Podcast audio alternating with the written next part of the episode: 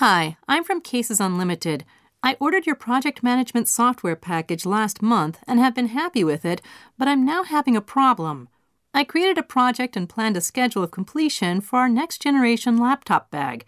Now, however, tablets are all the rage, and we need to get a tablet case out ASAP. We still want to return to the laptop bag project later, but in your software, it doesn't seem possible to have a new project be treated as the priority. I don't see any way to handle this situation using your product.